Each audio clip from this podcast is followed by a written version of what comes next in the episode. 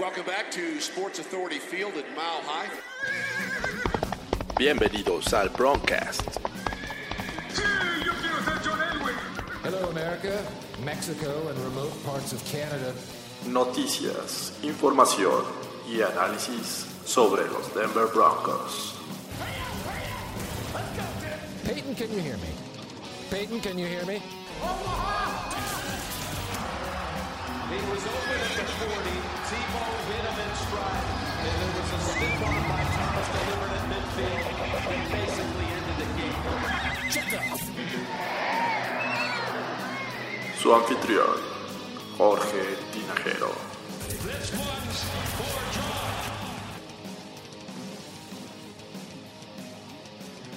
Hola, ¿qué tal amigos del Broncast? Una vez estamos de vuelta para hablar sobre los Denver Broncos, un equipo que comienza la temporada 2019 con un récord de 0-2. Claro, nadie nos gusta eh, verla así, la forma en la que perdieron la, la semana pasada contra los Bears. Pero antes de, de entrar de lleno al tema, vamos a presentar. Hoy tenemos un invitado especial, aparte de, de Fernando Pacheco, que me acompaña en esta ocasión. ¿Cómo estás, Fernando? Bien, George, aquí. ¿Triste? Eh, ¿Eh? eh, pues lo sabíamos, ¿no? Eh, sí, pero yo creo que nos ilusionaron al final. Nos ¿no? emocionamos al final, nos emocionamos al final bastante, pero... Híjole, Venga, de tu ronco pecho. estábamos tan emocionados, faltando 30 segundos en el reloj. Sí, caray. E- e- Esos últimos, creo que 33 segundos, cuando digo, ya ganaron los Broncos, por fin, el primero del año. Y pues no. Y bueno, Pero antes de, de- de- de seguir tristeando, eh, vamos a presentar a nuestro invitado especial. Él es Carlos Mercado. ¿Cómo estás, Carlos? Hola, hola, muy bien, muchas gracias. Para los que no lo conozcan, es eh, editor en Primero y Diez eh, y es fan de los Packers y, y lo invitamos a esta ocasión porque precisamente eh, para la semana 3 los Broncos van a estar visitando el Lambeau Field. ¿Qué tal? Pues un partido siempre complicado, nos trae recuerdos dolorosos. Sí. Así que me, me voy a unir con esa música también. Más tarde vamos a entrar este, a los detalles de ese juego, eh, pero este, vi- ¿viste algo de- del Broncos contra Bears? Bueno, más bien Bears contra Broncos. Sí, pues digo, los highlights por supuesto y toda la, la información que se generó alrededor. Eh, creo que también fue mucho más fortuito de lo que, de lo que creen ustedes. Creo Sí. que los Broncos sí pudieron haberse llevado a la victoria. Sí, aunque obviamente lo- los Broncos se llevan la, la derrota, creo que hay destellos que empiezan a darnos una idea de que este equipo podría mejorar. Eh, se cometieron muchos errores, claro. eh, muchos castigos. eh, la ofensiva eh, tuvo sus momentos, pero no pudo eh, capitalizar en, en zona roja ot- otra vez eh, fallando. Eh, Flaco no- nos dejó mal ahí en una, en una este, intercepción, pero pues, Pero no lo hizo tan mal. no, o Creo sea, la verdad es que yo, ah, de- de- independientemente de esa intercepción, creo que lo hizo bastante bien. O sea, tuvo drives eh, largos, y completó cuatro eh, oportunidades, cuarta y dos, una cuarta y tres, una cuarta y cinco, y las convirtió, siguió la serie viva. Y la verdad es que Una tercera y 15 con Lindsay también. también creo, Eh, creo que no, creo que no lo hizo tan mal. Creo que el menos culpable es él, a pesar, a pesar de que eh, fue su culpa la intercepción, que no debe haber lanzado ahí. Sí, lo lanza eh, demasiado alto para los estándares de Manuel Sanders y pues, le queda las manos de- del cornerback de, los Bears. Eh, pero pues vamos al resumen, ¿no? ¿Qué les parece? Comienza el- el juego con la ofensiva de los Broncos. Este, eh, por primera vez en, la corta temporada, eh, llegan hasta, creo que la yarda 30 y comienzan haciendo puntos, algo que no se vio contra los Raiders. So the Broncos have to settle for a field goal try. Brandon McManus with a 43 yard attempt. And the kick is good. El 3-0 comienzan los Broncos, comienzan ilusionarnos porque no se vio tan mal esa ofensiva, pases cortos, eh, acarreos. Eh, Lindsay no quiero ponerlo como que el, gran jugador del año pasado, creo que Freeman es el que está respondiendo en el juego terrestre, pero Flaco encontrando a, sus piezas. Sí, creo que eh, la, ofensa empieza a carburar poco a poco, se empiezan a ver con un, con un poquito más de ritmo, más em, pues sincronizados, por, decir, por decirlo de alguna manera.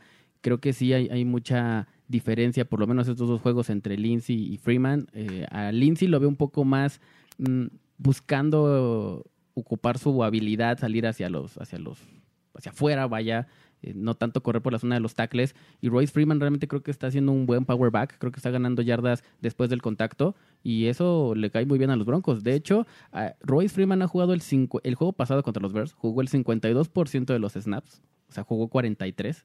Y Philip Lindsay jugó el 48%, o sea, 39 snaps. Estás hablando de que está tratando de balancear un poco más la ofensiva Escangarelo.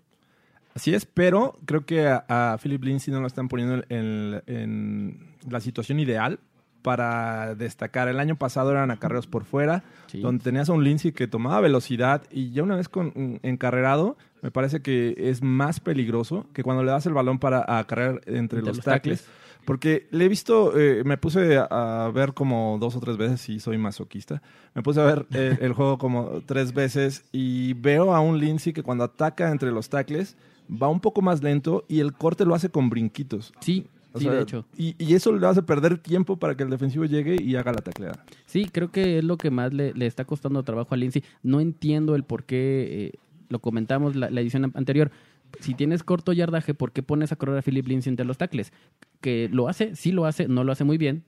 Su fuerte es por fuera y tienes a Royce Freeman ahí. Entonces, no me agrada el hecho de que Scangarello lo esté ocupando más como, como corredor principal en, en- jugadas cortas. Y se me hizo muy, muy extraño que en una de esas, si recuerdan, eh, Royce Freeman estuvo en el slot y por ahí le tira un pase Joe Flaco, que, que fue una primera oportunidad este, convertida. Y creo que mejor, lo hace mucho mejor Philip Lindsay en el slot o afuera que, que Royce Freeman. Así es. Eh, Este, pues la verdad es que eh, después de este field goal, viene eh, los Bears empiezan a, a tomar ritmo. Going and was good from 38 yards. And this is his second try. And the kick is good. Hitting Y viene el primer eh, field goal de Eddie Piñeiro, nuestra, nuestro verdugo de esta tarde. Sí, pues la verdad, la defensa otra vez un poco, a- que a pesar de que se cierra ya en, en momentos importantes, eh, no deja, digo, la ofensiva de los Bears no es muy explosiva, que digamos, pero los Broncos creo que hacen un muy buen trabajo. Si mal no recuerdo, ese, ese field goal es dentro de la yarda 10 o ese es el segundo. No, Este, este me parece que es corto, pero no tan, este, no tan cerca como lo mencionas. Eh, creo que son como de cuarenta y tantas yardas, porque los últimos dos, o sea, el, el, el del 6-3 y ya el último, son más de 50 yardas. Eh, creo que los Broncos hacen buen trabajo cerrando ahí eh, el, el avance a los Birds. Y eh, bueno, tres puntos eh, para un juego y para una de esas dos ofensivas que realmente no están calibrando eh, en el modo en el que se espera, creo que pues, fue un buen resultado. Sí, eh, hay que destacar, y creo que todos lo mencionan, los Broncos no han hecho un solo sack esta temporada, algo que debe sorprender, ¿no, Carlos? Tú desde afuera, ¿cómo lo ves? Definitivamente sorprende y más por los nombres que se involucran en esa defensiva. Eh, pues Bradley Chubb, Bradley Chubb y, Von Miller, pues sí, eh, nos están quedando a deber. Sin embargo, en cualquier momento pueden despertar y cambiar un partido. Y eso es lo que yo veo para la siguiente semana como, como un punto brillante para los Broncos. Sí, el potencial creo que existe, pero eh, todos esperábamos que arrasaran las primeras dos, dos semanas. Chop parecía que iba a la alza. Von Miller pues, es un jugador siempre que hay que respetar y creo que los Bears lo hicieron. Muchas ocasiones le ponían un tight end al lado de- del tackle este, ofensivo o salía un tight end del otro lado de trampa. O sea, siempre buscaron la manera de, mermarlo, hacen el, check este, al momento de salir el pase. Creo que eh, han tenido rivales que se han preparado muy bien para este par de, de pass rushers. Fíjense, ahí les va. Hoy, hoy, vengo, hoy vengo armado con varias estadísticas que realmente me parecieron bastante interesantes. Los Broncos es el cuarto equipo en 50 años. Desde hace 50 años ha solamente habido cuatro equipos que han empezado la campaña 0-2 y sin ningún sack en la temporada.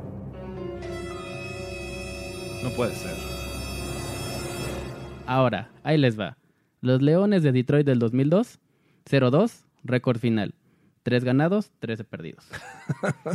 Los Jets de Nueva York del 2007 empezaron 0-2, su récord final fue de 4 ganados, 12 perdidos. Los Cowboys del 2009, Es el único con récord 1-1, ganador.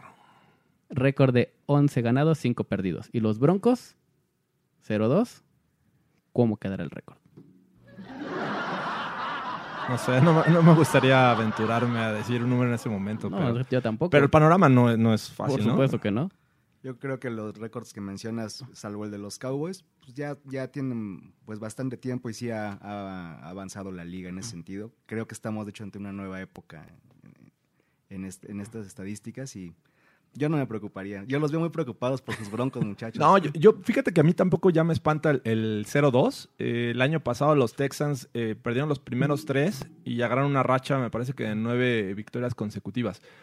Digo, no estoy diciendo que los Broncos lo vayan a lograr, pero tampoco es, es tan complicado. Si lo ves desde de la perspectiva de los rivales que, que vienen, dices, ah, caray, ¿cuándo van a ganar, no? Claro. Pero, pero, este, eh, yo, yo creo y les vi algo que no le había visto contra los Raiders. Eh, pero bueno, vamos, más adelante se, se los voy a decir. Fíjense, ahí, ahí- les va otro. Ahorita mencionando, ahorita que estamos tocando el, el tema del 0-2. eh, George, ¿cuándo fue la última vez que los Broncos empezaron 0-2?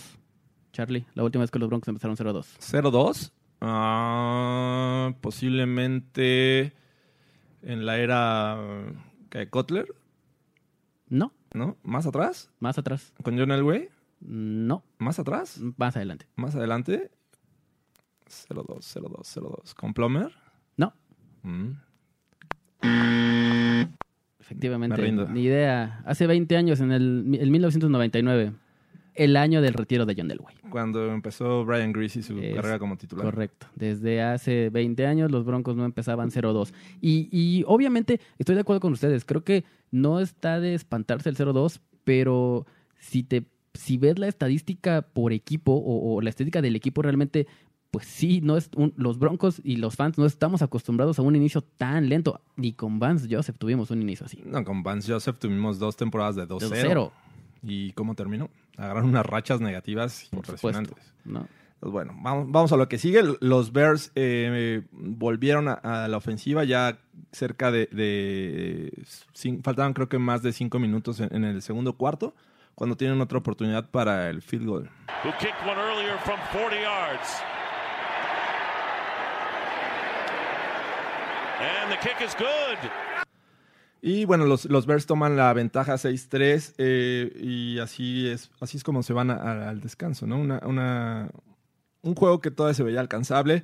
La ofensiva de los Bears no te intimidaba, eh, estaban deteniéndolos, sí, no estaban haciendo presión, pero también Trubisky eh, tenía un- una consigna y era deshacerse rápido del balón. Y es lo que, lo que hizo, lo mismo que hizo Derek Carr la- una semana antes, ¿no? Deshacerse rápido del balón. Creo que sí es obvio que, que los equipos no quieren tener ni a Bradley Chubb ni a Von Miller encima de, de sus corebacks. Y creo que hasta el momento les ha funcionado a los dos equipos.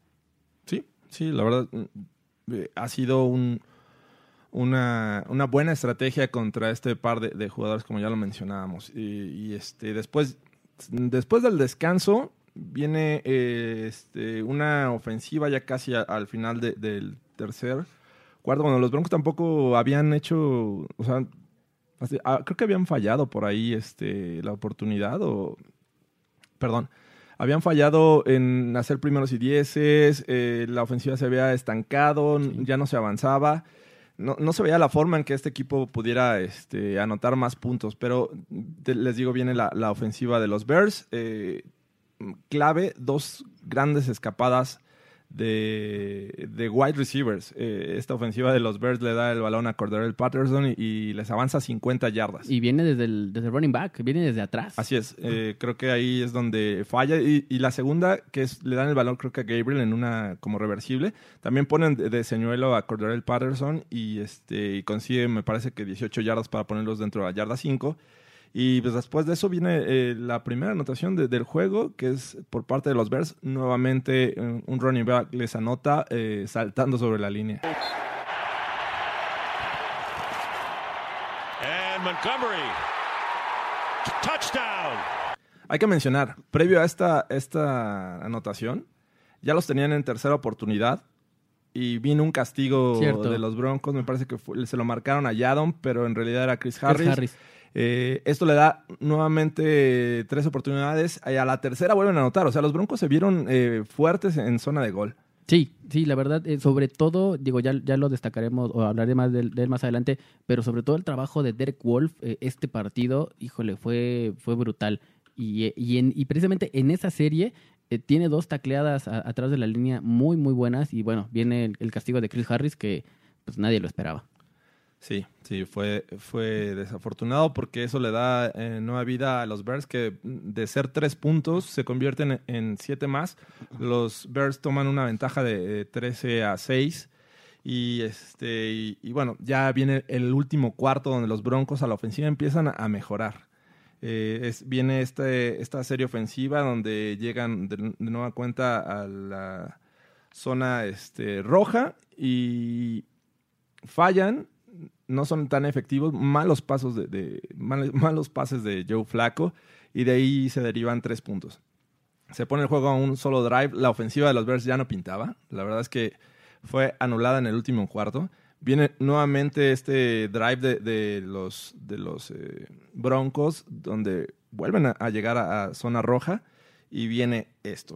Down at the 40. And here's the pass, and it's intercepted La intercepción de Joe Flaco. En un pase, creo que la jugada fue mal mandada porque la carga de los Bears venía por el centro. Eh, el, el centro de, de- de la defensa de, lo- de los Bears está completamente solo. Se me hizo muy extraño que Joe Flaco no detectara eso.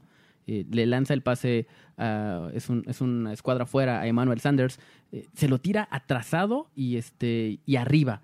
Y es lo que le da la ventaja a Kyle Fuller de agarrarlo. Y fue de rebote. O sea, Emmanuel Sanders todavía hace el intento de, recuperar el balón.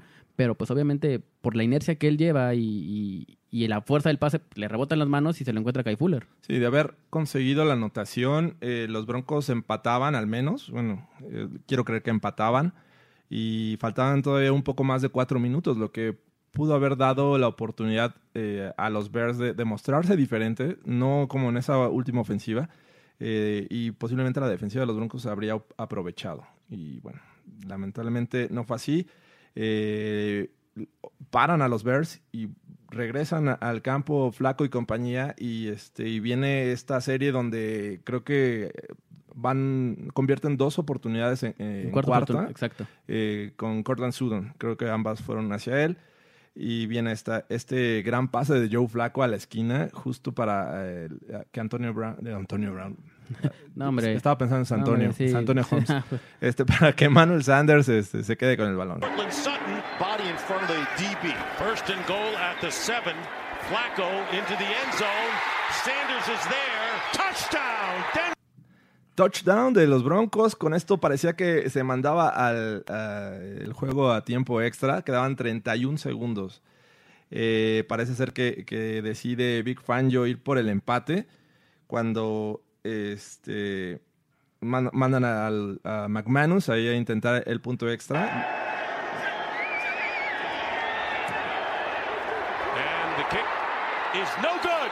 Y lo falla. Ah, ah, pero acuérdate que ant- antes de esa jugada, eh, Big Fangio manda los dos puntos, busca, busca ganar el juego y hay un retraso, de, hay un castigo de retraso de juego porque Joe Flaco no saca el balón. Y eso, eso deriva un castigo y, y, este, y echan a los Broncos para atrás y es cuando meten a McManus para intentar el, el, El punto el extra. punto extra. Sí. Y, y- ahí, ahí es donde viene la locura, ¿no? Viene el castigo de Joe Flaco completamente eh, innecesario y, y fuera de lugar. eh, echan para atrás a los Broncos. Viene McManus, que pues, todo mundo piensa o creemos que es un pateador muy seguro, la falla y pues viene el castigo de los Bears de, de offside que, que le regre- nos regresa el alma al cuerpo y el balón a la yarda 2. Sí, de- desde ahí eh, Fangio vuelve a tomar eh, eh, ese, eh, esa- ese valor para Sí. irse por los dos. Obviamente estás en, en lo conviertes, ganas o lo fallas y adiós. Te el juego, ¿no? Eh, deci- decide jugar la, la conversión en dos puntos y, y pasa esto. Side against the Bears. Another chance for Denver. 13 to 12. They need the two point conversion, and they get it to Emmanuel Sanders. Eh, El mismo pase que le interceptaron. Prácticamente, en, en la que le interceptaron es un cruce y este un muy mal pase de, de Joe Flaco y en esta ocasión el que está externo hace este, ruta hacia el fondo de la zona de anotación y deja esa, esa zona corta para Emmanuel Sanders para ponerse al frente. Se ponen eh, 14-13.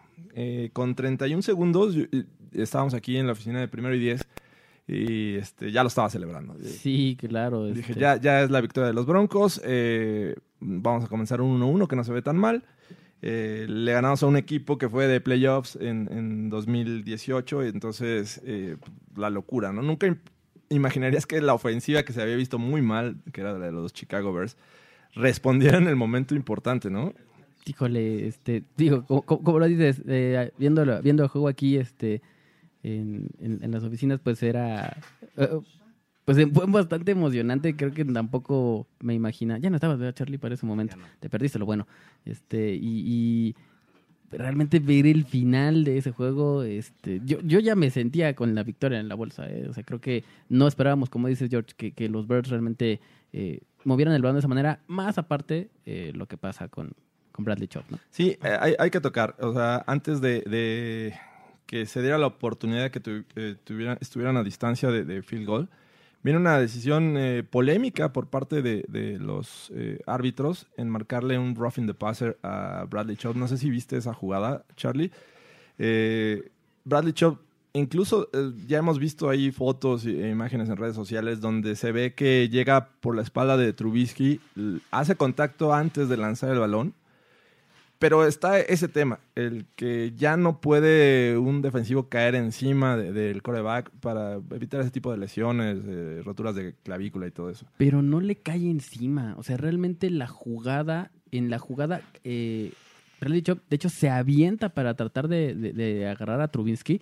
Y, y en ese, pues sí, Inter, obviamente lo taclea, pero él nunca deja el cuerpo o, o su, su cuerpo sobre, sobre, sobre el coreback. De hecho, él lo que hace es levantarse y hasta por ahí le da una patada en el casco. Este, creo que fue muy rigorista, pero hay que recordar que una de las series de los Broncos, de, de una tercera oportunidad que no convirtieron, se convirtió en un primero y diez por un castigo similar que, le, que le hicieron a Joe Flaco, que para mí no era, inter- no era roughing the passer, eh, le da el primero y diez a los Broncos y mantiene la serie viva. Sí. O sea, realmente fue uno y uno, o sea, fue parejo, eh, pero ninguno de los dos era, era, era costoso, o más bien era, era castigo, y al contrario, fue muy costoso para Sí, los dos equipos. porque finalmente este, jue- este castigo fue clave. Les das 15 yardas, los acercas. Y aparte detienes el, el reloj, ¿no? En ese momento lo- los Bears estaban eh, con un solo tiempo fuera, me parece. Que ese lo ahorraron para eh, ocuparlo en la jugada final previo al field goal. Y esto fue lo que pasó. Oh, Mitch Trubisky first. Let's give it to him. He's buying time right here. He climbs the pocket, which always affects the defense. He finds his receiver. Now look, get down, call your timeout. Now let's watch Trubisky in the background. And the kick by Pinheiro is good. It's good, and the Bears win it. Una jugada antes de- del field goal, eh, la presión no llega a Trubisky, le da oportunidad de, de salir de la bolsa de protección, ver solo a, a Allen y encontrarlo ahí para estar pues, prácticamente a 52 yardas del intento del field goal. Eh, en la televisión obviamente se ve que el reloj llega a cero. El- hay, que, hay que decirlo, el, el tiempo oficial lo lleva un- uno de los referees. Sí. Así es que lo que diga la televisión, pues no, no hay que creerle, el, el tiempo oficial es de, es de los referees. Entonces deciden que quedaba un segundo y que Trubisky había pedido el tiempo fuera justo antes de que se consumiera el reloj. Llega Eddie Piñeiro y consigue su tercer field goal, con lo cual los Bears sacan la victoria en Denver. pues realmente un juego de locos los últimos 30 segundos, ¿no? O sea, el, el juego en general fue eh, soso, muy, muy pesado de ver, porque obviamente estás viendo dos ofensivas que no están carburando ni de un lado ni para el otro, ¿no? Y las, las defensivas pues están haciendo su juego, obviamente un poco sucio por los castigos, hubo muchos castigos de parte de los dos equipos, muchos castigos. Creo que eso le hizo un poco el juego más pesado, pero esos últimos 30 segundos fueron, eh, te llevan desde lo máximo. Y Diego, eh, aunque no seas fan de los Broncos o, siendo fan de los Broncos, creo que fue un juego que, que se deci- decidió hasta el final y, pues que te tiene al borde de la butaca, ¿no? Sí, y yo creo que la forma en que se define, o al menos eh, verlos compitiendo con un equipo de playoffs del 2018, mm, te habla de algo importante, ¿no? Si- sin duda la derrota contra los Raiders duele más por ser rival divisional y lo que quieras, pero fue en su casa. Acá en Denver, pues yo creo que te cuesta más trabajo asimilarlo y que sea en, la, en el último, este, en la última jugada con una polémica decisión arbitral y, este, y pues obviamente, eh, pues nos duele a todos, ¿no? Ahora, híjole. Ahora sí ya nos hundimos o todavía no. Ah, pues, ay, yo- yo- te digo, la verdad es que yo vi cosas que se pueden destacar, que se pueden mejorar y los errores es trabajo de semana a semana con los de los head- bueno de los entrenadores con los jugadores. Hay, cosas positivas. Me parece que este equipo va a mejorar, no importa que hayan comenzado 0-2. Ahora fíjate que sabes con qué me quedo mucho también. Al final del partido, eh, o en esa jugada de- del pase de Allen Robinson, eh, la concentración eh, es que es muy, muy difícil. Eh, tú como, como defensivo, como cornerback, eh, ¿qué hubieras hecho? ¿Lo dejas correr?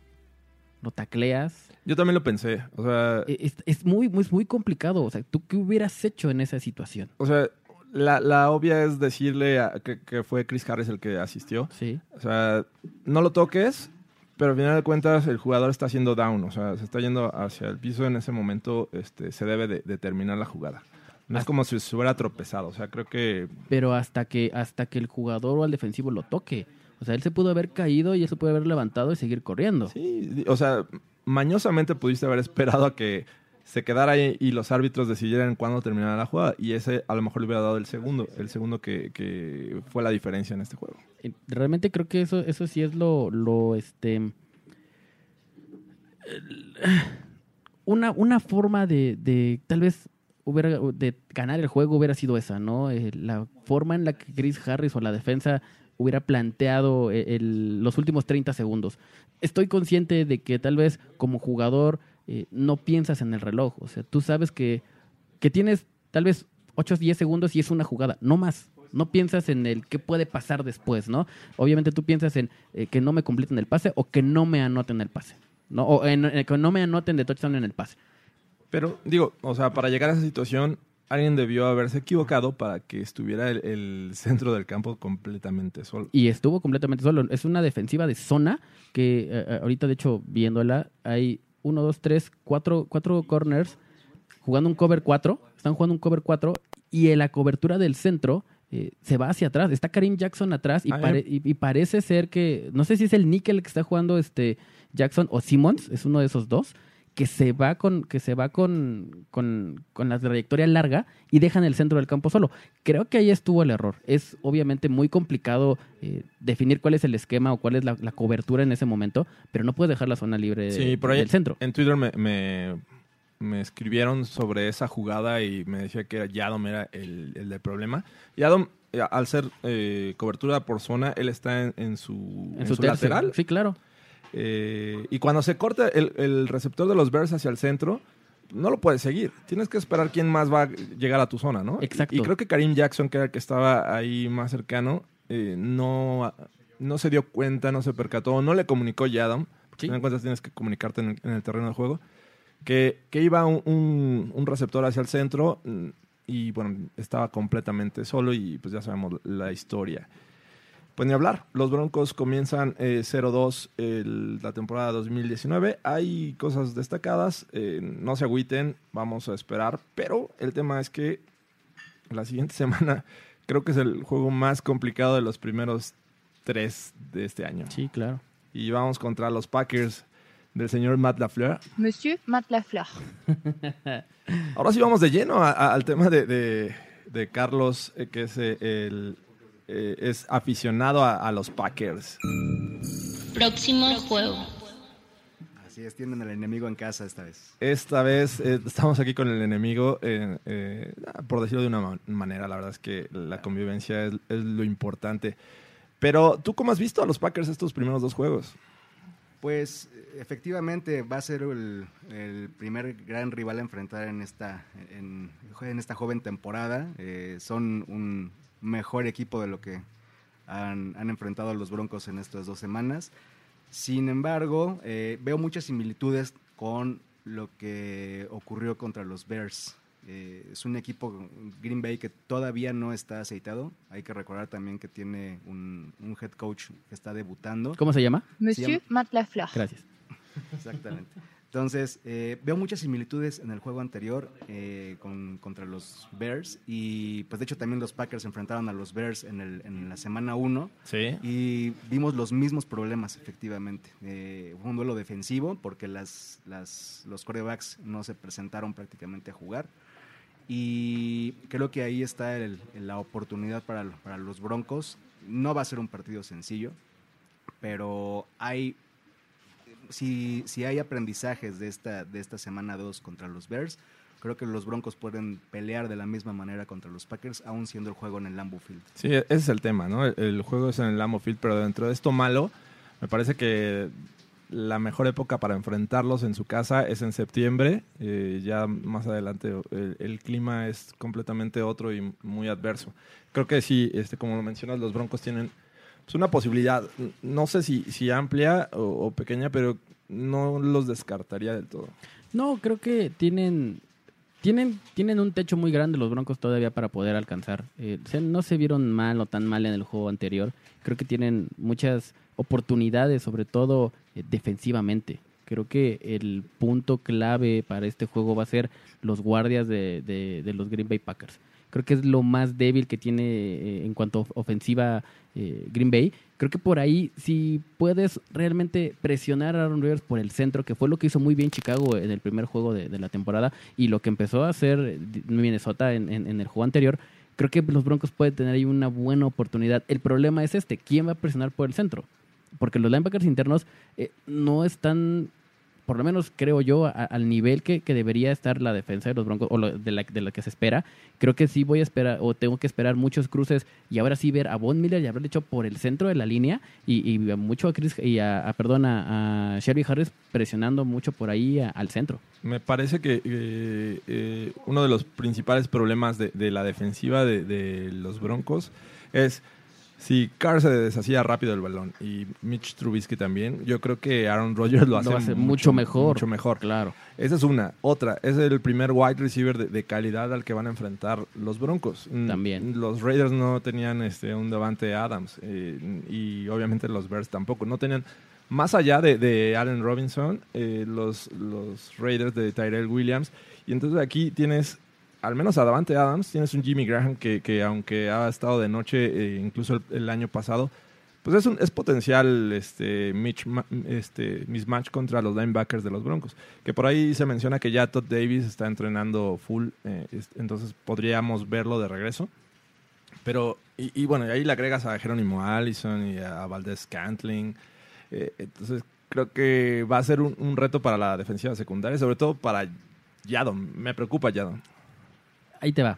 Otro. Hoy, hoy, hoy traigo las estadísticas al 100, fíjate. Mira, Bradley Chop, perdón, este. Sí.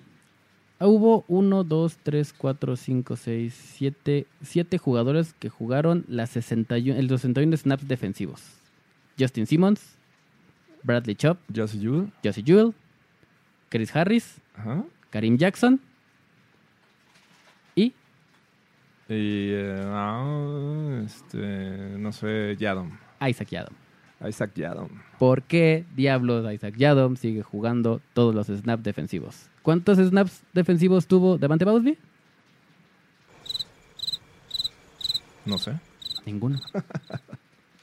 Ninguno. Sí, es un tema. Creo que eh, eh, es una, un- una invitación a Aaron Rodgers cuando Isaac Yadam esté enfrente de Davante Adams. Claro.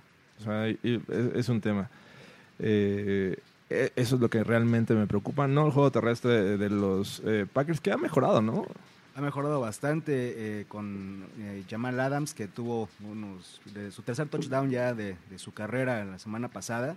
Y es, él es el arma número dos por tierra de Green Bay, porque eh, el primero es, por supuesto, eh, Aaron Jones. Los que- dos Aarons. Los dos Aarons, exactamente. y, y bueno, ahí, por ejemplo, yo creo que Green Bay sí va a intentar establecer más el juego por tierra y, y la du- amenaza dual con Aaron Jones, que sería un aspecto a considerar también para los linebackers de, de Denver. Sí, Monsieur Matt Lafleur. que con Matt LaFleur eh, eh, estamos viendo a una ofensiva más balanceada, ¿no? En años anteriores este, era lanzar, lanzar, lanzar y de repente acarrear el balón, ¿no? Y ahora eh, se han visto como que dividiendo eh, acarreos y, y pases. Entonces eso los vuelve, a mi parecer, más peligrosos y obviamente van a aprovechar cualquier oportunidad que tengan de, de quemar a Isaac Yaro. Sí, claro. Ahora este, yo quisiera preguntarle a Charlie, para ti, ¿cuál crees que es el punto débil de los Packers eh, ofensiva y defensivamente?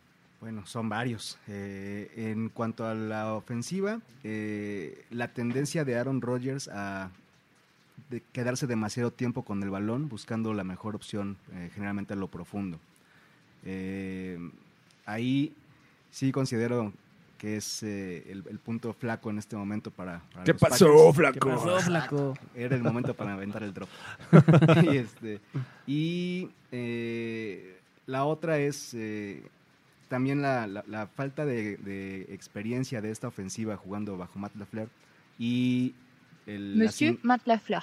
la sincronización que tienen también el, eh, que necesita Aaron Rodgers con sus receptores es demasiado exacta y solo llega con el paso de los juegos. Ahorita todavía no están sincronizados. ¿Ok? Se han visto destellos, eh, por supuesto, contra los Vikings. eh, empezaron como un relámpago anotando 21 puntos en, la- En las primeras tres las primeras ofensivas. tres ofensivas, pero después fueron totalmente contenidos y fue justo parte de, de ese, de esa falta de sincronización que todavía tiene la, la ofensiva y que pueden aprovechar los Broncos en ese sentido. Eh, a la defensiva, la, la- sigue siendo todavía un, un dolor de cabeza para los Packers el juego terrestre. Aquí hay algo muy importante. La, la- la- defensiva parece otra ahora, con, con- sobre todo en la secundaria. Y los robos de balón, por primera vez en mucho tiempo, nos están favoreciendo. Esta era una Sí. ofensiva que no pasaba nada. Era una defensiva con la cual no pasaba nada. eh, nunca podían generar intercambios de balón. No era rápido, era una, era una de- defensiva demasiado lenta, que ya llegaba tarde a las tacleadas. Y, y en esta ocasión está llegando como, como muy rápido a- a- al coreback, está llegando muy rápido a, a detener este, las jugadas detrás de la línea. Pero eh, si eso no pasa, generalmente los, los, eh, el juego por tierra de- del contrario empieza, como que empiezan a, a encenderse hacia el segundo, tercer, cuarto. Y ahí es donde Green Bay puede tener problemas. A Green Bay le, le tienes que ganar quitándole el balón a Aaron Rodgers. Le tienes que ganar estableciendo el juego por tierra. Mantenerlo series- fuera del, del terreno. Exacto, series largas, sostenidas, cansar a la, a la defensiva con, con- con los acarreos. Y sobre todo ahora, no permitir que te roben el balón. Sí, que, que los Bears no, no ya vimos, eh, no son un rival fuerte por tierra, a menos que usen a sus wide receivers como lo hicieron contra los Broncos, porque los running backs sí te consiguen de repente tu- sus 4 o 5 yardas, pero no son una amenaza como lo fue Dalvin Cook en el juego anterior, que ahí una escapada de 75 yardas y acabó con casi 160. Así es, sí, de hecho, pareciera a veces que, que cuando quieren ganar los Packers quieren inventar el agua tibia y, y la verdad es que hay, hay- hay ocasiones en que ya están muy, encendidos, están muy encendidos los ataques terrestres y por alguna razón dejan de usar el ataque terrestre los rivales y ahí es donde se crecen los Packers. Sí, vamos a ver si, si ahora usan de mejor manera a Philip eh, Lindsay, que veo como que el, el jugador que puede ser eh, más peligroso para esta defensiva de los, de los Packers. Por la habilidad que tiene, obviamente, de buscar el- la salida por fuera. Y creo que, bien menciona Charlie, creo que eh, hay que quitarle el balón a Aaron Rodgers sí o sí. Ofensivas sostenidas. Y sobre todo, eh, yo destaco mucho de los Packers su defensa. Yo creo que es una defensa muy buena, se está volviendo muy oportunista. Creo que es eh, una defensa muy disciplinada. Yo así la veo, una defensa muy disciplinada. No vuela tanto, este, creo que tienen las asignaciones correctas, por lo menos este inicio de temporada. Creo que eso le va a beneficiar a Green Bay eh, en el sentido que tanto los Bike, perdón, como tanto los Bears como los Raiders sabían que los Broncos iban a establecer el juego por tierra sí o sí.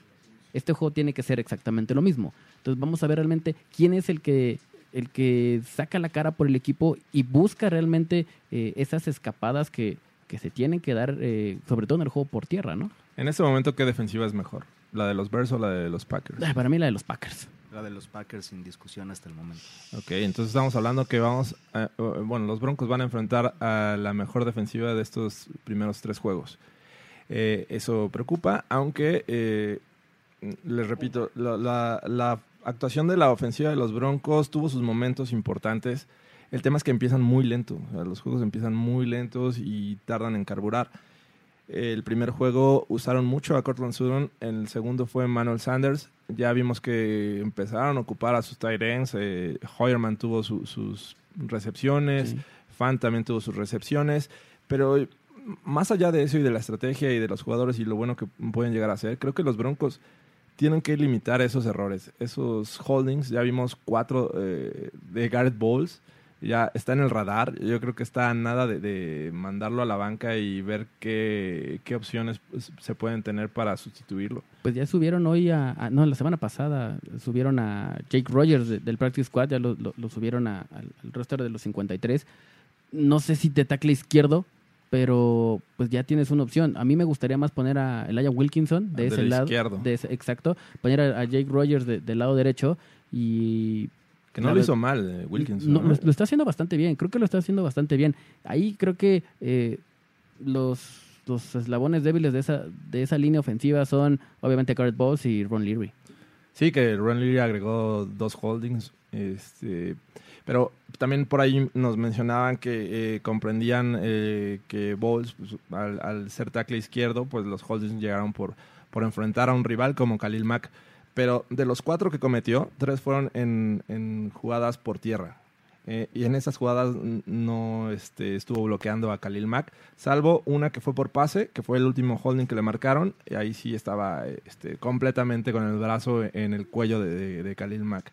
Entonces, tampoco es como que haya sido superado en todo momento por Khalil Mack y por eso haya cometido los castigos. Vamos a ver. Eh, yo creo que es, es, eh, de los últimos juegos que se le tiene paciencia. Al menos te da un holding. Ya los cuatro, la verdad es que nos dieron, nos dieron risas esa Ay, ocasión. no, está. eh, Es, es muy, muy desesperante. Pero también es más complicado saber quién lo puede sustituir.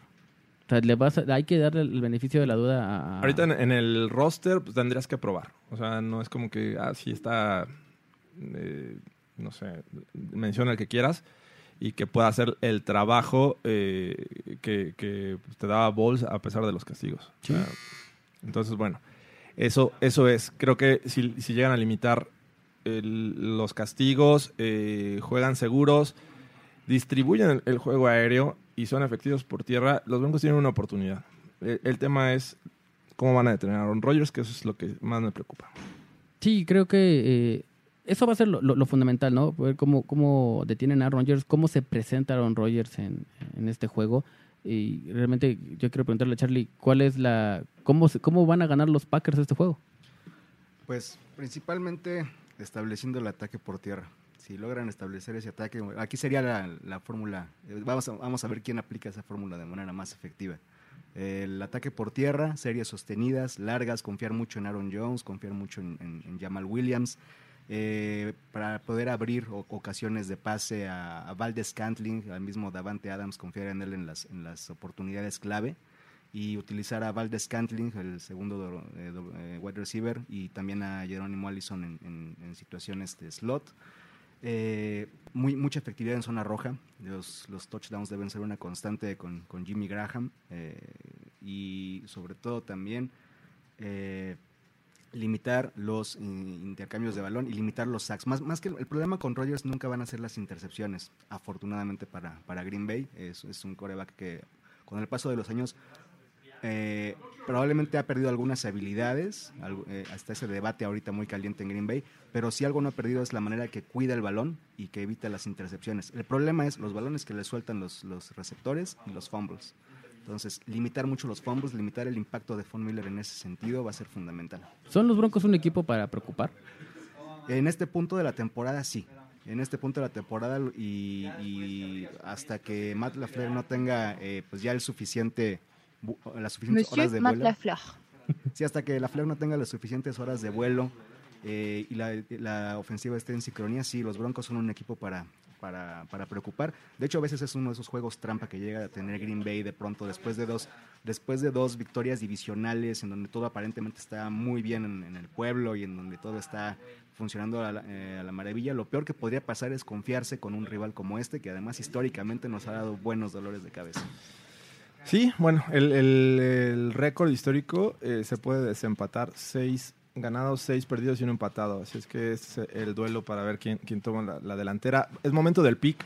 Eh, Charlie, ¿a quién, quién crees que vaya a ganar y por cuánto? Los Packers por cuatro.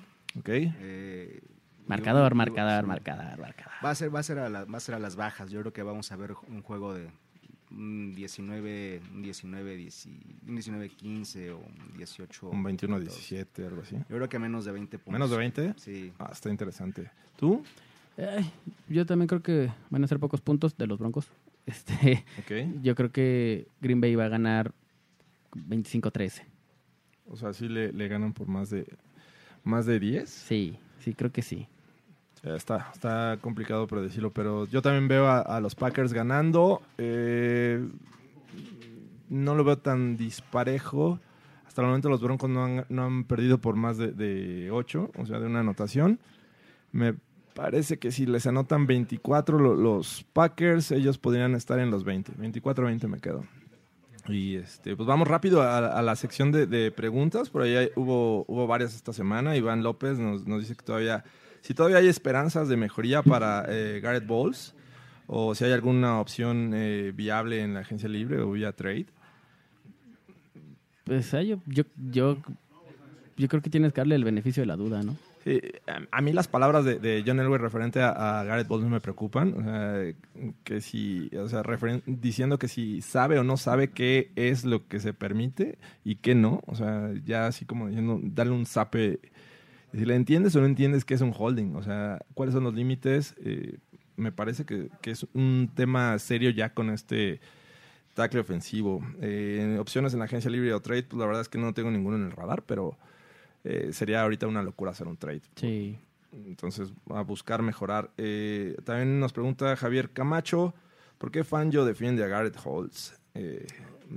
Pues es que un, no, no- un coach no puede, no, un coach no puede hablar mal de, de uno de sus jugadores. sí, exhibirlo es, es un tema importante, ¿no? Claro. Creo que lo, lo hundes más, ¿no? Claro. Yo creo que la, la afición está molesta, pero como entrenador tienes que limitarte.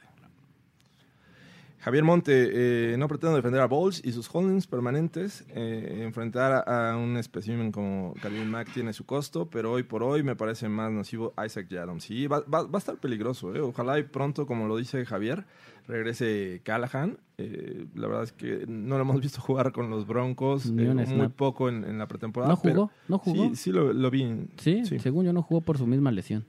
Eh, eh, Tony Aguilar, Ramsey sería una opción factible para los Broncos, este jugador que ya pidió cambio, pero este, salía- saldría muy costoso. Sí, y, y- y aparte los Broncos es un equipo que no acostumbra a tener jugadores de ese tipo de, de, de actitudes, por decirlo de alguna manera, ¿no? Creo que no encaja mucho en, el vestidor ni en la cultura de Denver, tal vez me estoy un poquito muy viajado, pero yo nunca, o yo no recuerdo un jugador tan conflictivo o conflictivo en el equipo de los Broncos. No, la verdad es que además el precio es una locura. Son dos picks de primera ronda en un jugador que el próximo año le tienes que dar contrato, eh, un contrato significativo porque estaría jugando bajo su último, con- su último año de novato. Sí. Sería una locura, la verdad, y, y- y creo que, que la, la gerencia de Denver lo sabe. Y no te va a sol- solucionar los temas o los problemas de, de este año. No. Eh, Daniel Osorio nos pregunta, Chop y Miller desaparecidos. Que van dos semanas, pero con Fangio se espera que la defensa recupere su nivel. Se siguen cometiendo los mismos errores por los cuales fue criticado Vance Joseph. Eh, es completamente otro sistema. Sí. Eh, Fangio ya lo hemos visto cómo le gusta jugar con sus pass rushers, a veces eh, cubriendo el pase, tratando de, de disfrazar ahí este, la, la, eh, la presión por un lado para ejercerla por el otro. Entonces, bueno, hay, hay que, dar, hay que tener paciencia. No, no es la misma defensiva de, de hace unos años. También Fernando Pérez, eh, ¿cuál jugador debe ser cambiado? ¿Cuál podría llegar a reforzar? Yo creo que los Broncos no los veo haciendo movimientos ahorita. No, creo que no. Eh, también nos pregunta Guillermo, eh, ¿cuál es el estado actual de los lesionados y cuándo se espera que puedan jugar? Parece que, que Todd Davis eh, Juega esta semana, al parecer. podría jugar y creo que va a ser de mucha ayuda. Eh, Pedro Chavero, eh, profesor Cocoon, sin saber exactamente qué pasa con Miller y Chop, ¿diría usted que es momento de lanzar la alerta Amber? Yo diría que sí. Nah, ven, es, es nah, difícil, paciencia. es difícil. Eh, Creo que sobre todo con estos dos jugadores eh, no puedes darlos por perdidos, aunque también por ahí, se- fíjate que se me estaba olvidando también de esta, digo que hoy traigo los números al 100. Último juego que tuvo Von Miller una captura. Hace, más bien, ¿hace cuántos juegos que no- Von Miller no tiene una captura? Bueno, estos ya van dos. El último fue contra Raiders la, la temporada pasada y creo que no tuvo sack. ¿Correcto? No sé, le, le he hecho unos cuatro. Cuatro juegos lleva Von Miller que no lleva un sack desde el 2018. Ok, está interesante.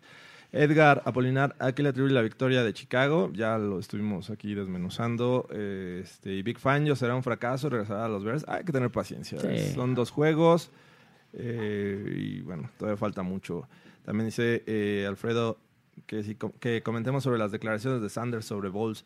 Pues despepitó, ¿no? Básicamente Sí. eh, criticó el, el accionar y que eso no se tiene que estar cometiendo, que pues, gracias a, a sus errores la ofensiva eh, tenía que irse para atrás en, en avances importantes. De hecho, creo que el único gran avance que tuvo Philip Lindsay en, en la tarde fue este, regresado por, por un holding de Garrett Bowles. Y yo- fíjate que ahí yo leía que eh, Emmanuel Sanders es el que ahorita que lleva como la batuta ofensiva porque es el, el veterano eh, en el equipo y el segundo en, en la lista es Garrett Bowles. Entonces, que, que quieren que realmente Garrett Bowles demuestre que es un veterano en el equipo y que, que realmente eh, demuestre en el campo de juego lo, lo que te supone que tiene que demostrar, ¿no? un pick de primera ronda. Y Pues no sí. lo está haciendo.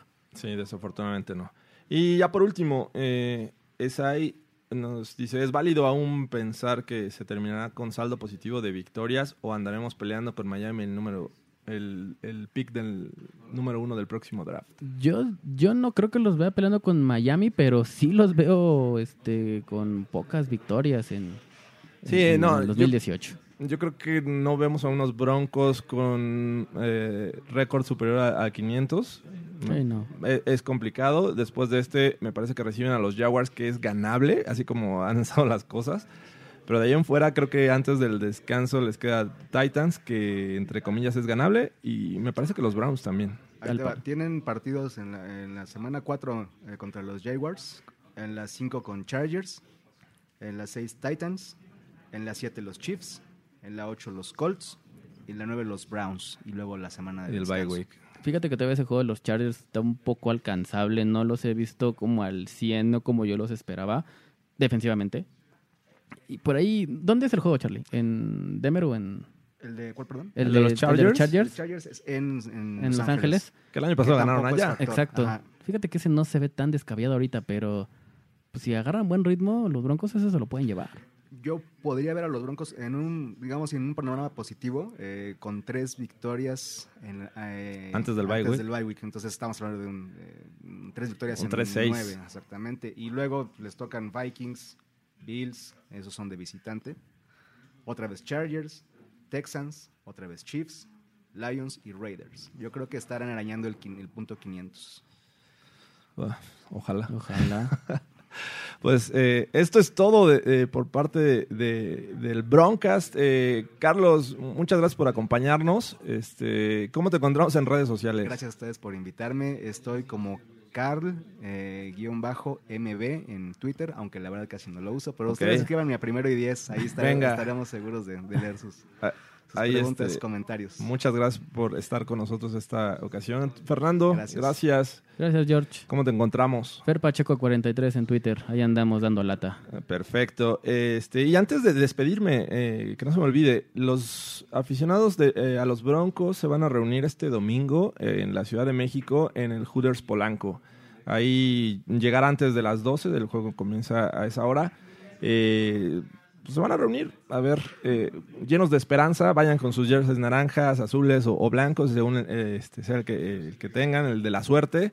Y pues ahí van a estar, ahí van a estar este, viendo el juego. Ojalá se junte una buena comunidad y que a través de- del Broncast nos manden un, saludito, ¿no? Un audio o algo así. Sí, estaría bien. Ya nos ponemos en, en contacto con ellos.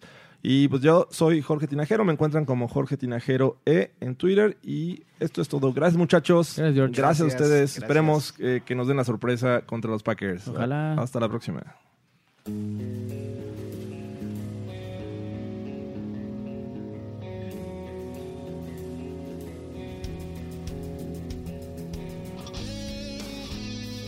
Esto fue el Broadcast.